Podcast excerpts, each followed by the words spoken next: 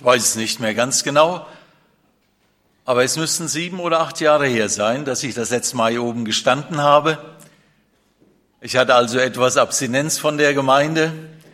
Schön, dass es an diesem Wochenende am ersten Advent wieder einmal klappt, hier bei euch in Ergersheim zu sein. Durfte ja hier in viele Jahre, wie Ludwig es eben erwähnt hat, Dienst hier bei euch tun. Und ich freue mich für jeden, der bei Jesus geblieben ist und für jeden, der neu hinzugekommen ist, dass wir wirklich auch spüren, dass Gott sein Werk unter uns und an uns hat und dass unsere Arbeit in Gott nicht vergeblich ist. Wir wissen, dass sich das nicht danach richtet, ob jetzt wirklich äh, viele Leute herzukommen. Manchmal sät man eine Zeit und dann bricht es erst nach einigen Jahren auf. Es ist eben so im Reiche Gottes. Und unsere Arbeit, die wir tun für Gott, ist immer eine Arbeit, die wir auf Hoffnung hin tun. Wenn ich heute etwas über das Thema der Wiederkunft Jesus sage, dann tue ich das in dem Bewusstsein, dass ich viel zu wenig in diesem Horizont mein Leben gestalte, mit Jesus gestalte, unterwegs bin, dass ich weiß, das Eigentliche kommt noch, alles ist nur Vorletztes in dieser Welt und dass die Sehnsucht nach dem lebendigen Gott manchmal bei mir auch auf einem Nullpunkt ankommt und dann benutzt wieder Gott dieses, das eine oder andere und es geht wieder aufwärts, es geht hoch und ich freue mich dann wieder über eine neue Nähe zu Gott. Ja, und vielleicht schenkt uns das Gott auch an diesem Morgen im Gottesdienst bei diesem Thema Sehnsucht nach dem Ewigen. Es soll um die Wiederkunft Jesu gehen. Wir wissen ja, dass wir Jesus noch nie gesehen haben. Keiner von uns hat ihn gesehen. Äh, Petrus schrieb das damals den Christen in der Zerstreuung in 1. Petrus 1, Vers 8, den ihr liebt, obgleich ihr ihn nicht gesehen habt und an den ihr glaubt, obwohl ihr ihn jetzt nicht seht. Es ist also ein gewisses Paradoxum, dass wir glauben an jemand, den wir noch nie gesehen haben und im Herzen eine tiefe Gewissheit haben, durch den Heiligen Geist gewirkt, die wir uns selber nicht eingeben können, dass es Jesus gibt, dass er vor 2000 Jahren gekommen ist, dass er die entscheidende Frage der Menschheit gelöst hat aus der Sicht Gottes und dass er eine Frage noch nicht gelöst hat. Aber die Frage, die er gelöst hat, von der können wir lesen in der Bibel, nämlich, dass er die Schuldfrage der Menschheit gelöst hat, dass Jesus dazu in die Welt gekommen ist, Sünder zu suchen und selig zu machen. Und dass wir wissen dürfen, dass er sein Leben als Opfer für uns hingegeben hat bei seinem ersten Kommen. Und dass wir von daher ganz getrost sein dürfen, wenn diese vielen Verheißungen sich erfüllt haben, dann wird sich auch die andere Verheißung erfüllen, nämlich wenn Jesus einmal auf diese Erde wiederkommt, sein Reich aufrichtet, dass er dann auch das lösen wird, was jetzt noch Gegenstand der Hoffnung ist und wo wir sagen müssen, wir sind zwar heute wiedergeboren zu einer lebendigen Hoffnung, 1. Petrus 1, Vers 3, aber Paulus schreibt in Römer 8, eine Hoffnung, die man sieht, das ist keine Hoffnung, denn wie kann man das hoffen, was man sieht? Aber wenn wir das hoffen, was wir nicht sehen, dann harren wir, dann warten wir auf ihn mit Geduld. Und die ist manchmal sehr, sehr strapaziert, diese Geduld, dass Jesus wiederkommt. Vielleicht darf ich zwischendurch eine Bemerkung machen. Ich hätte gerne was zu trinken, wenn das möglich ist. Es muss kein Bier sein, es darf auch Wein sein. Ja, äh, am besten Gänsewein, ja. Dankeschön merke dann immer, ich hatte gestern einen Tag, wo ich mehrere Stunden geredet habe.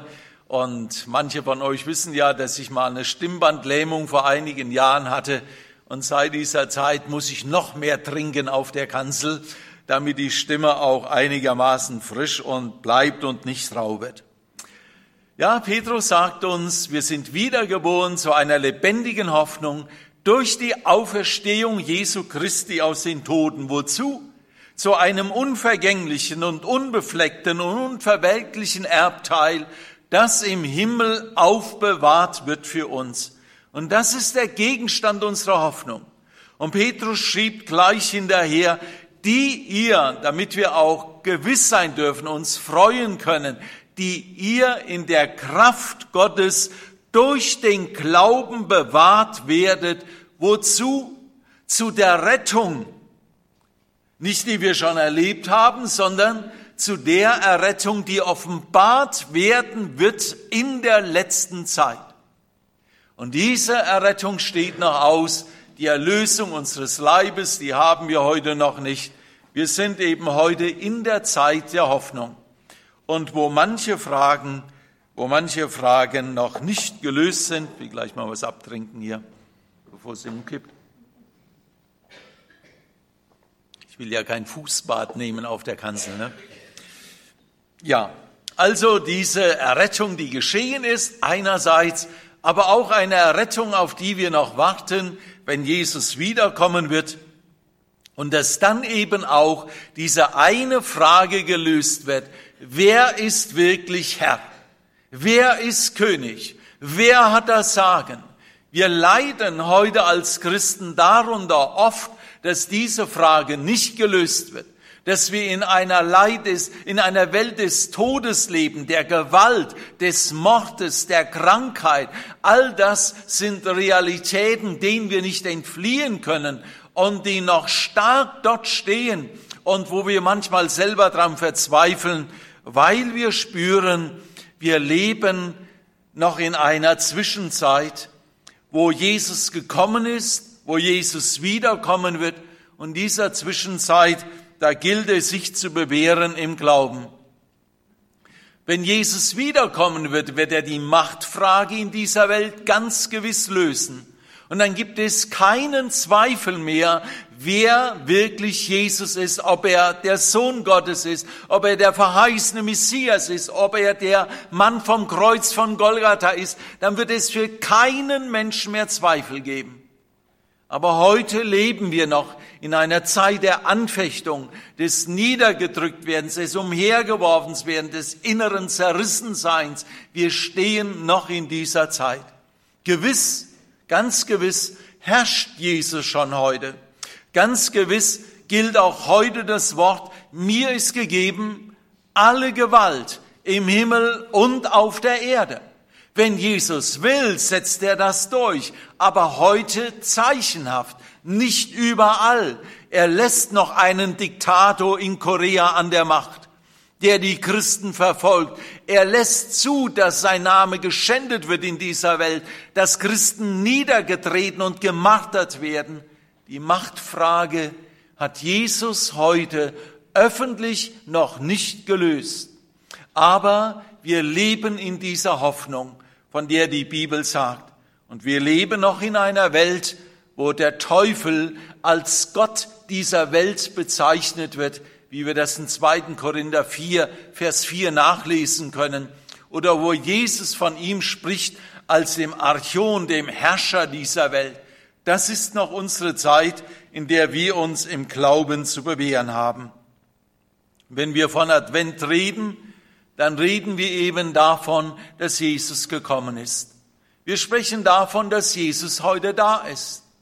Und wir reden davon, dass Jesus wiederkommen wird. Jesus war da, Jesus ist da und Jesus kommt wieder. Wer es fassen kann, der fasse es.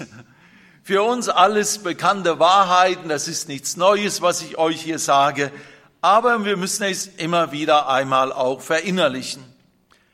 Und was noch Zukunftsmusik ist, das steht in manchen Aussagen des Alten Testamentes. Zum Beispiel diese eine Stelle in Sacharia 14, Vers 9. Es geht mir immer wieder das Herz auf, wenn ich diese Stelle lese. Wie bei manchen Stellen in der Bibel, andere sprechen mich nicht so an, ist auch immer wieder zeitlich unterschiedlich. Da heißt es, und der Herr wird König sein über die ganze Erde. An jenem Tag wird der Herr einzig sein und sein Name einzig. Und das erleben wir heute noch nicht. Und wir können diesen Tag, wie es Petrus schreibt, beschleunigen. Habt ihr bestimmt schon gelesen.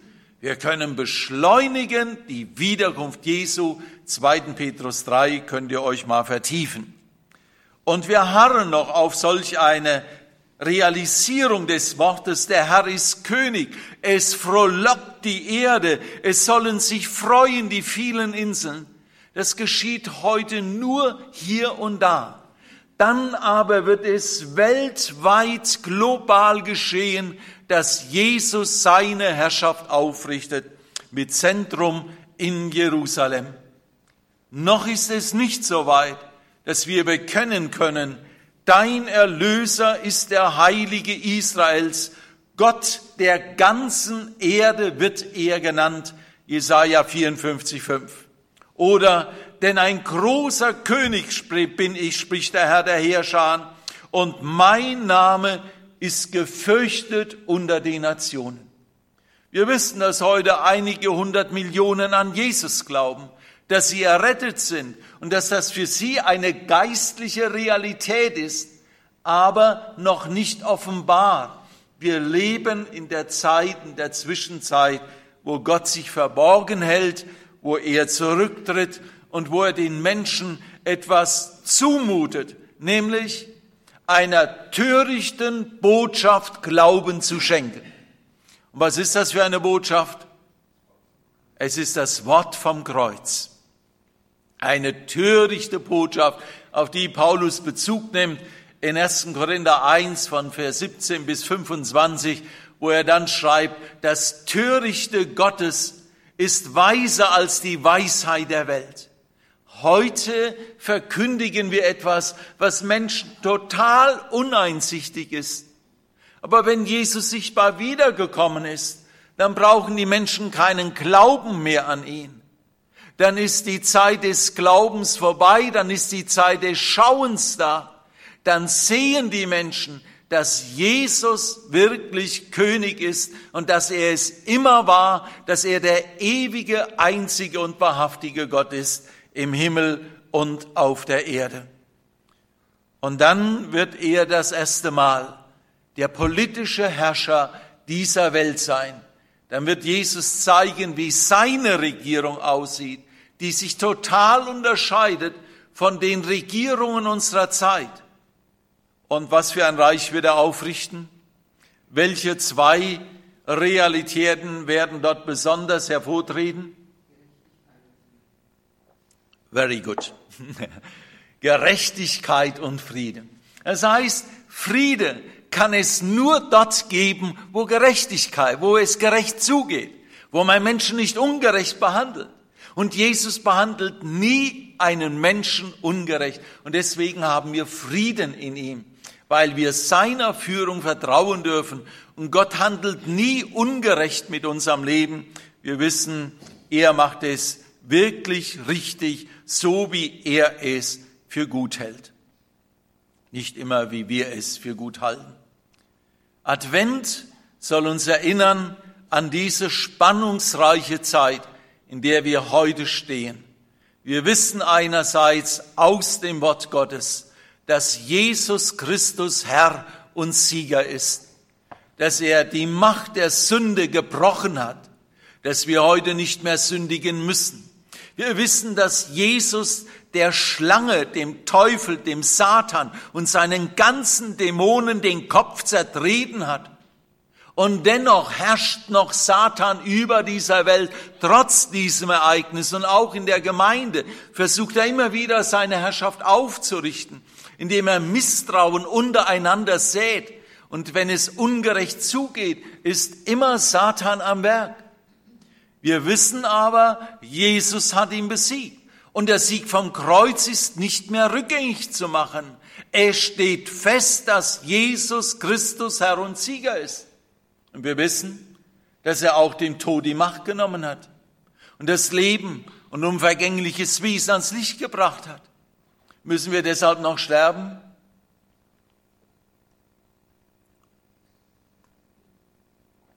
Wahrscheinlich in Heuchelheim, äh, in Heuchelheim sage ich, in Ergersheim nicht, ne? Heuchelheim war ich mal vier, vier Jahre Prediger, ja. Haben sich manche immer gewundert, dass es so Namen ne, wie Heuchelheim gibt. Heuchelheim, ja. Also das ist die Heimat der Heuchler. Ähm, deswegen war ich auch da für vier Jahre. äh, nein, äh, wir wissen es, obwohl Jesus dem Tod die ganze Macht genommen hat, müssen wir noch sterben. Alles ist nur zeichenhaft und bruchstückhaft heute äh, vorhanden.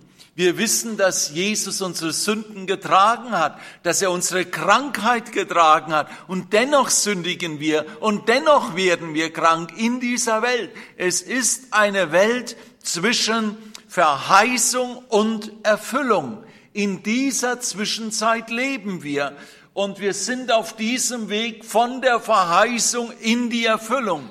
Und wir wissen, wann es sich erfüllen wird dann, wenn Jesus wiederkommt. Oder für die Gemeinde Jesu schon vorher, wenn er uns heimholen wird zum Vater, wie wir es zum Beispiel in 1. Thessalonicher 4 von Vers 13 bis 18 lesen dürfen. Wir stehen heute in dieser Zeit, wo wir Jesus noch nicht sehen, immer wieder in einer großen Gefahr, nämlich, dass wir dass wir uns in Banalitäten verlieren. Was ist banal? Banal ist alles, was in Bezug zur Ewigkeit keine Rolle spielt. Das ist banal. Und darin kann sich der Mensch verlieren, können sich Christen mit einer lebendigen Hoffnung verlieren. Banal ist es, eigene Interessen, Machtinteressen und Sichtweisen durchzusetzen. Banal ist es, seine Freude zu haben, wenn man Online-Banking macht und auf ein fettes Konto schauen kann. Was ist das so wichtig für die Ewigkeit, Leute? Wir werden alles mitnehmen, habt ihr doch schon gehört. Sagt mir immer mein Bruder, und das überrascht mich immer wieder, dass er das so sagt, ja, ist ja kein Mensch, der seinen Glauben öffentlich bekennt. Ich weiß auch nicht, ob er wiedergeboren ist. Aber er sagt immer zu mir, er hat viel verdient, mehr als das Doppelte als ich. Aber er sagt immer zu mir, das letzte Hemd hat keine Taschen. Und wer sich danach ausrichtet, dass das letzte Hemd wirklich keine Taschen hat, das hat Konsequenzen für diese Zeit. Nackt sind wir in die Welt gekommen, nackt werden wir hinausgehen. Wofür schaffen und rackern wir uns ab? Passen wir auf, dass wir uns nicht in den Banalitäten dieses Lebens verlieren. Es ist banal, ihr Lieben, obwohl uns das Gott gönnt, wenn wir das nötige Geld haben. Drei Wochen auf die Balearen zu fliegen und sich brutzeln zu lassen, das ist einfach nur banal. Ja, es ist für die Ewigkeit unwichtig, wenn ich im Sarg liege, ob ich braun gebrannt drin liege oder ob ich äh, im Gesicht blass bin wie ein Japaner die eben darin ihr Schönheitsideal sehen, nur blass zu sein und tun alles, dass ja kein Sonnenstrahl sie erreicht und wir brutzeln halt bis zum geht nicht mehr, ja, bis zum Schrumpfen. Also, wir sollen aufpassen, worin verlieren wir uns, was was macht das Engagement meines Lebens aus? Wofür setze ich mich ein? Ist es wirklich so, dass wir sagen können in unserer Ehe und unserer Familie, wir trachten am ersten. Das heißt, wenn es Geld gibt. Wir trachten am ersten bei manchen am 30. Je nachdem, ich kriege jetzt am 30. meine Rente. Bin mal gespannt, ob sie morgen da ist. Dann habe ich sie das zweite Mal kassiert, meine übliche Rente. Wir schwimmen im Geld, kann ich euch nur sagen, seit wir Rentner sind. Es ist herrlich, ja, aber die Bibel sagt doch, trachtet am ersten. Am ersten nach dem Reich Gottes und nach seiner Gerechtigkeit. Alles andere ist banal. Und deswegen sollten wir uns immer wieder die Frage stellen, besteht bei mir die Gefahr, dass ich mich im Banalen verliere? Und nicht in den Dingen, auf die es wirklich ankommt. Wonach werden wir uns nachher unterhalten? Worüber werden wir uns unterhalten? Über Banalitäten? Wer wissen will, wie viel PS mein Auto hat, ich kann es ihm jetzt schon sagen, aber ich sage es jetzt nicht. ja, das sind Banalitäten. Dass Bayern gestern 2-0 gewonnen hat, ist eine Banalität. Das weiß man natürlich, ja. Aber das ist doch banal. Zum wievielten Mal, ob sie diesmal das Triple holen werden, das ist doch banal. Dass wir uns nicht von Satan degradieren lassen und unser Leben um Banalitäten kreist. Selbstverständlich darf ich spottbegeistert sein, aber wenn dann die Bibelstunde ansteht oder was auch immer, dann weiß ich, wo ich hingehöre. Und wenn ich das nicht mehr weiß, dann habe ich mich in Banalitäten verloren. Die Frage ist wirklich, was macht unser Leben hier in der Zwischenzeit aus? Wir wissen, dass Jesus wiederkommt. Wir wissen, dass wir hier keine bleibende Stadt haben, dass wir die zukünftige suchen, aber sind wir in Ergersheim auszumachen als Leute, die suchen die zukünftige Stadt? Wir haben hier so vieles investiert und es ist banal. Es ist banal, was für eine Farbe mein Gartenzaun hat. Es ist banal, wie all die Küche ist. Ja, ich gönne jeder Hausfrau eine Küche, eine neue, wenn sie 60 Jahre alt ist. Selbstverständlich dürft ihr euch dann wieder eine neue anschaffen. Ja, meine Frau hat sogar schon früher gemacht, nach 30 Jahren. Ich war in Israel und sie hat eine neue Küche bekommen. Das ist auch was Schönes, ihr Lieben. Aber dass wir uns nicht darin verlieren, das sind Dinge, die gehören zum Leben und dann sind sie abgehakt und dann konzentrieren wir uns neu wieder auf das Eigentliche. Es ist banal, wie schön das Haus hier ist. Ich freue mich für euch. Ich habe mich so damals gefreut, als ich hier hineinkam, als ich den Bau das erste Mal von außen sah. Dachte, ihr habt eine wunderschöne Heimstätte hier als Gemeinde Jesu. Aber das ist alles so banal.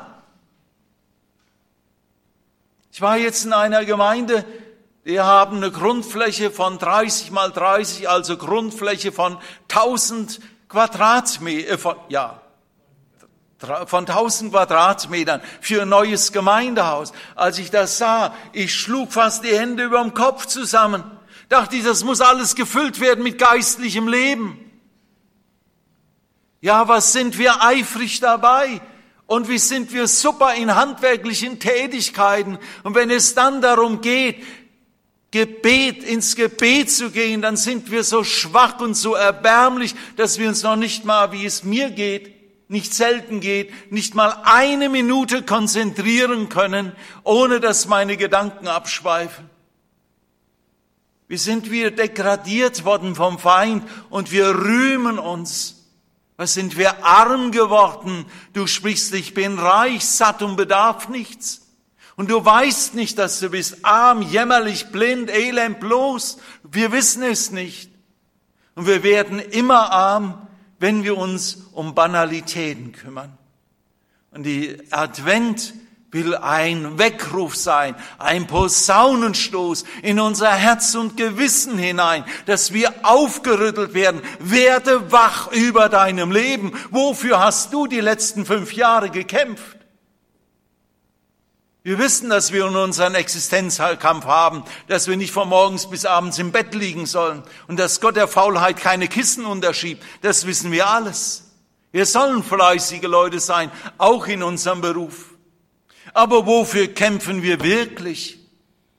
Steht das für mich im Mittelpunkt meines Lebens? Gruppiert sich das andere drumherum? Dass ich zuerst nach dem Reiche Gottes trachte nach seiner Gerechtigkeit? Oder ist das Wort Jesu aus Markus 4, Vers 19 bei uns immer mehr zur Realität geworden? Die Sorgen der Zeit und der Betrug des Reichtums und die Begierden nach den übrigen Dingen, sie kommen hinein und ersticken das Wort und es bringt keine Frucht. Wollen wir mit leeren Händen vor Jesus stehen? In Bezug auf unsere Rettung stehen wir immer mit leeren Händen da. Aber es ist ein Trugschluss, wenn wir sagen, ja, wenn ich mit leeren Händen vor dem Herrn erscheine, das ist ihm recht. Nein, das ist ihm überhaupt nicht recht. Wir sollen schaffen, dass wir Früchte haben, die wir dann auch mitbringen können in die Ewigkeit, nicht um errettet zu werden, ganz und gar nicht. Das werden wir nur aus Gnaden. Aber es wird in ein Gericht der Werke gehen. Und in Offenbarung 22, Vers 12, da lesen wir, dass Jesus sagt, ich komme und mein Lohn mit mir. Das heißt also, Jesus hat noch viel für uns bereit, auch für die Ewigkeit. Es ist banal, sich in den Sorgen der Zeit zu verlieren. Es ist banal, sich von dem Betrug des Reichtums blenden zu lassen. Und es ist banal, sich in den Begierden dieser Zeit zu verlieren. Wie viele sind gefangen in den Begierden dieser Zeit und wir haben viel Zeit, uns nach den Begierden auszustrecken. Das nächste große Datum für diese Weltgeschichte ist die Wiederkunft Jesu. Wir haben es eben gesungen, keiner weiß wann. Brauchen wir auch gar nicht drüber zu reden. Aber ich sage es euch trotzdem. Wollt ihr wissen, wann Jesus wiederkommt? Ich sag's euch. Bald. Siehe, ich komme bald. Was steht dort? Siehe, ich komme schnell. Siehe, ich komme plötzlich. Ich komme überraschend. Da steckt in diesem Wort bald die Schnelligkeit. Da steckt dieses Wort, das wir im Deutschen kennen vom Tachometer her. Es geht schnell, dass Jesus wiederkommt. Als wir eben hören, dass der Vater von Ernsten Friedrich gestorben ist, der Nacht auf Samstag, da war es schnell weg. Dann ist der letzte Atemzug da und dann liegt mein Leben unwiderruflich fest. Und wir denken, wir hätten es in der Hand, wann wir sterben würden. Wir strampeln uns zu Tode im Fitnesscenter. Wir stemmen die Gewichte, habe ich 20 Jahre gemacht. Jetzt bin ich ein bisschen schlaff. Es ist nicht mehr viel drin, ich habe auch keine Lust mehr hinzugehen. Es ist für mich gestorben, äh, diese Quälerei dort an den Geräten.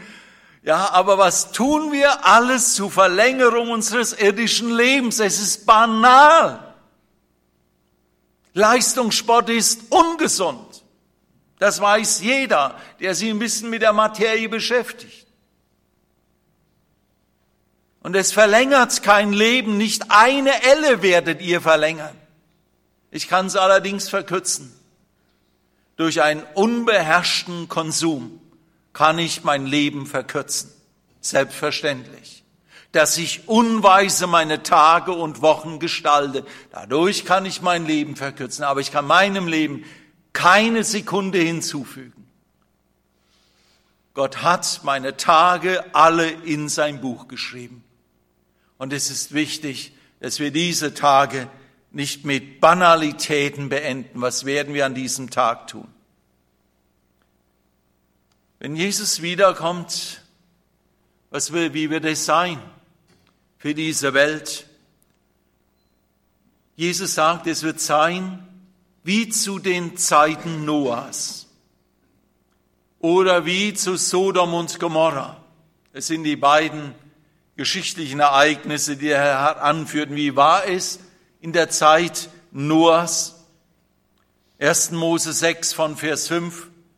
Und der Herr sah, dass die Bosheit des Menschen auf der Erde groß war und alles Sinnen der Gedanken und seines Herzens nur böse den ganzen Tag, 24 Stunden am Tag, nur Böses.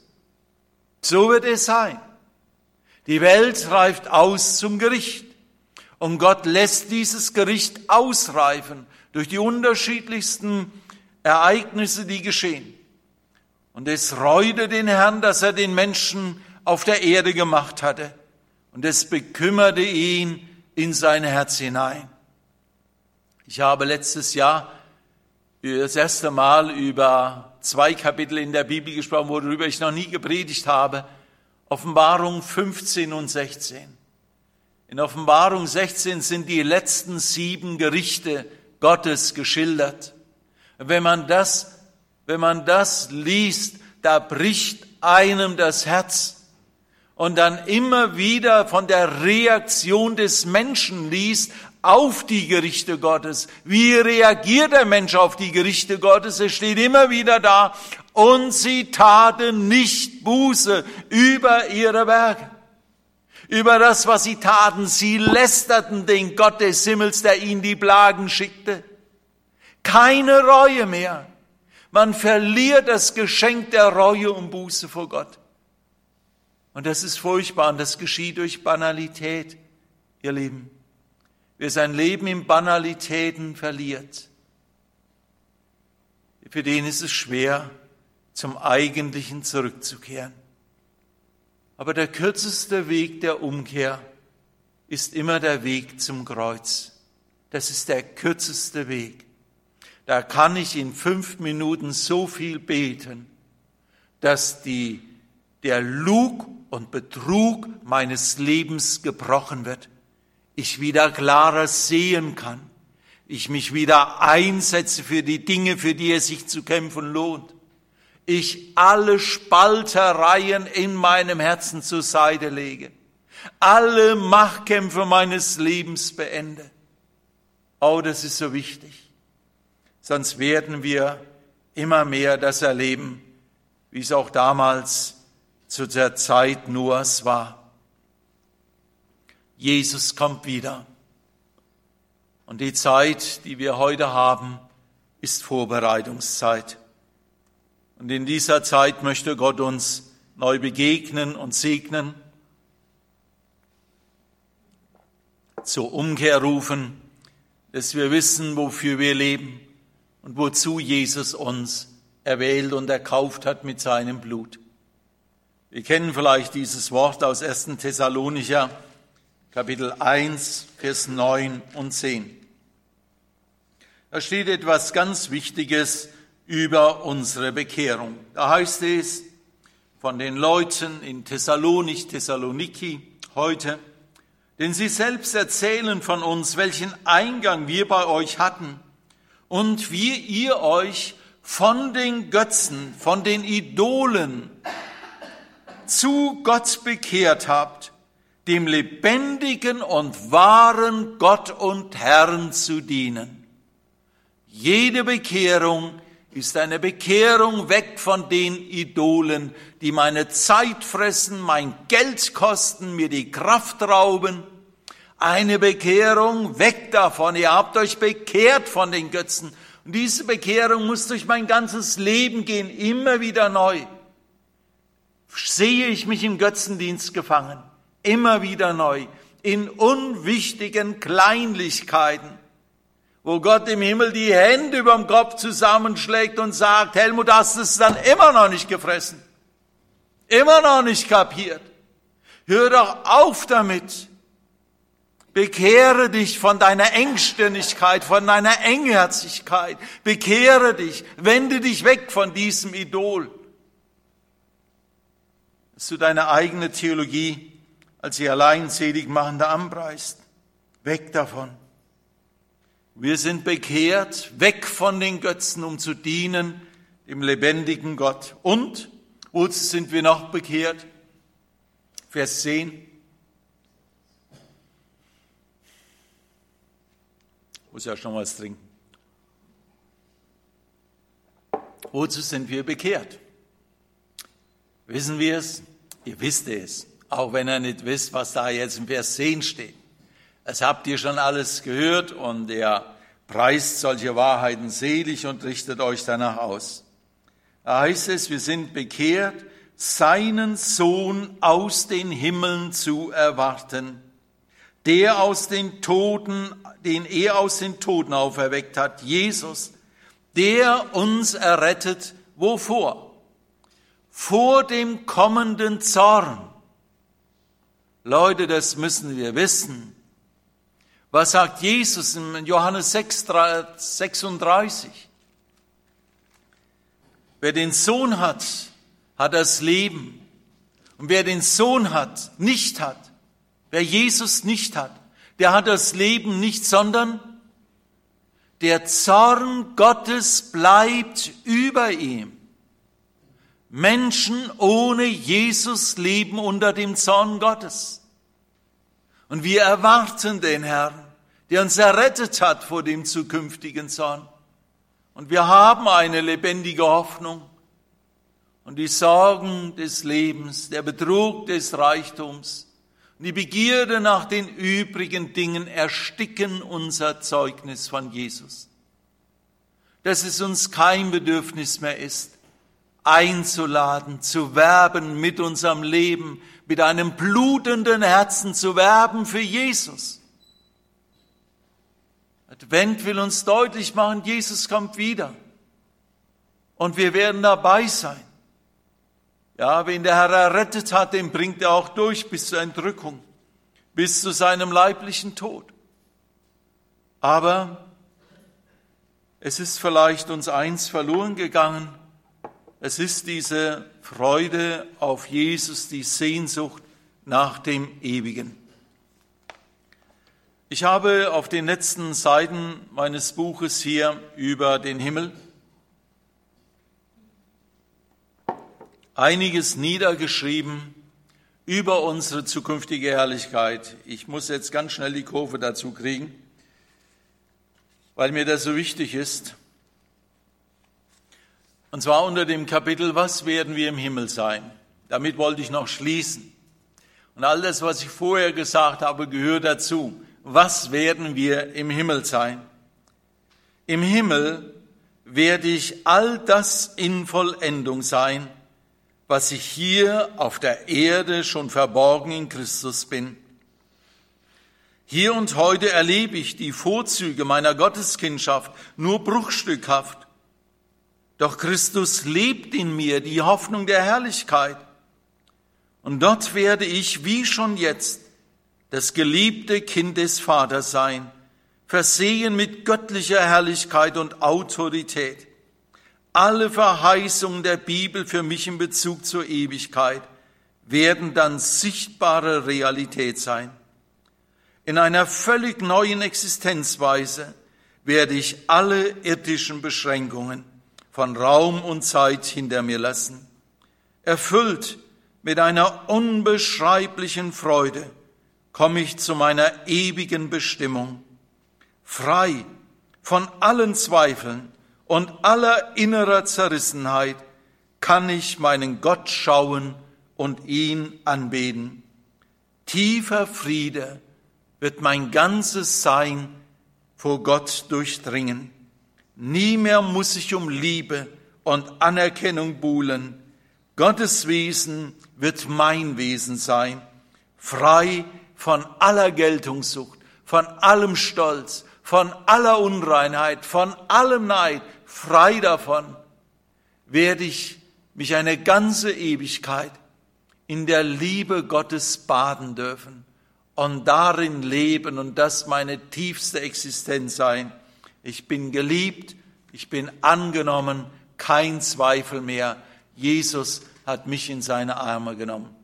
Ich habe noch viel hier darüber geschrieben, wie es dann sein wird, wenn wir vor Jesus sein werden ich muss die Kurve kriegen und zur Landung ansetzen. Will ja nicht, dass euer Braten in der Röhre verbrennt zu Hause. Ihr sollt ihn ja gut genießen können. Bitte? Das wäre auch. Super. Wer war das? Herr Reinhold. ja. Das wäre auch banal, sehr gut, ja. Ihr Lieben, lasst Braten Braten sein. Braten hin, Braten her.